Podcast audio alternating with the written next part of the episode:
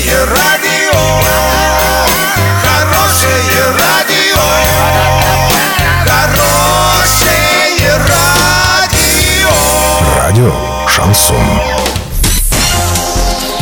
С новостями к этому часу Александра Белова. Здравствуйте. Спонсор выпуска – магазин «Строительный бум». Низкие цены всегда. Картина дня за 30 секунд. Лавочки на пешеходных дорожках в парке строителей Орска подвинут. В Госдуме предложили учредить школ «Питнадзор». Подробнее обо всем. Подробнее обо всем.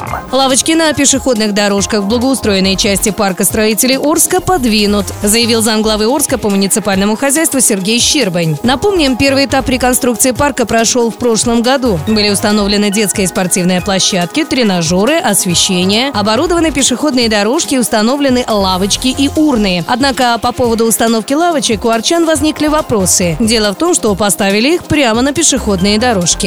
Заместитель председателя Комитета Госдумы по образованию и науке Борис Чернышов предложил учредить в России школ «Питнадзор» – государственный орган по контролю за качеством еды в столовых общеобразовательных учреждений. А в обращении, которое уже направлено на ознакомление министру просвещения Ольги Васильевой, отмечается, что питание в российских школах вызывает целый ряд претензий как со стороны родителей, так и со стороны учеников, пишет «Комсомольская правда».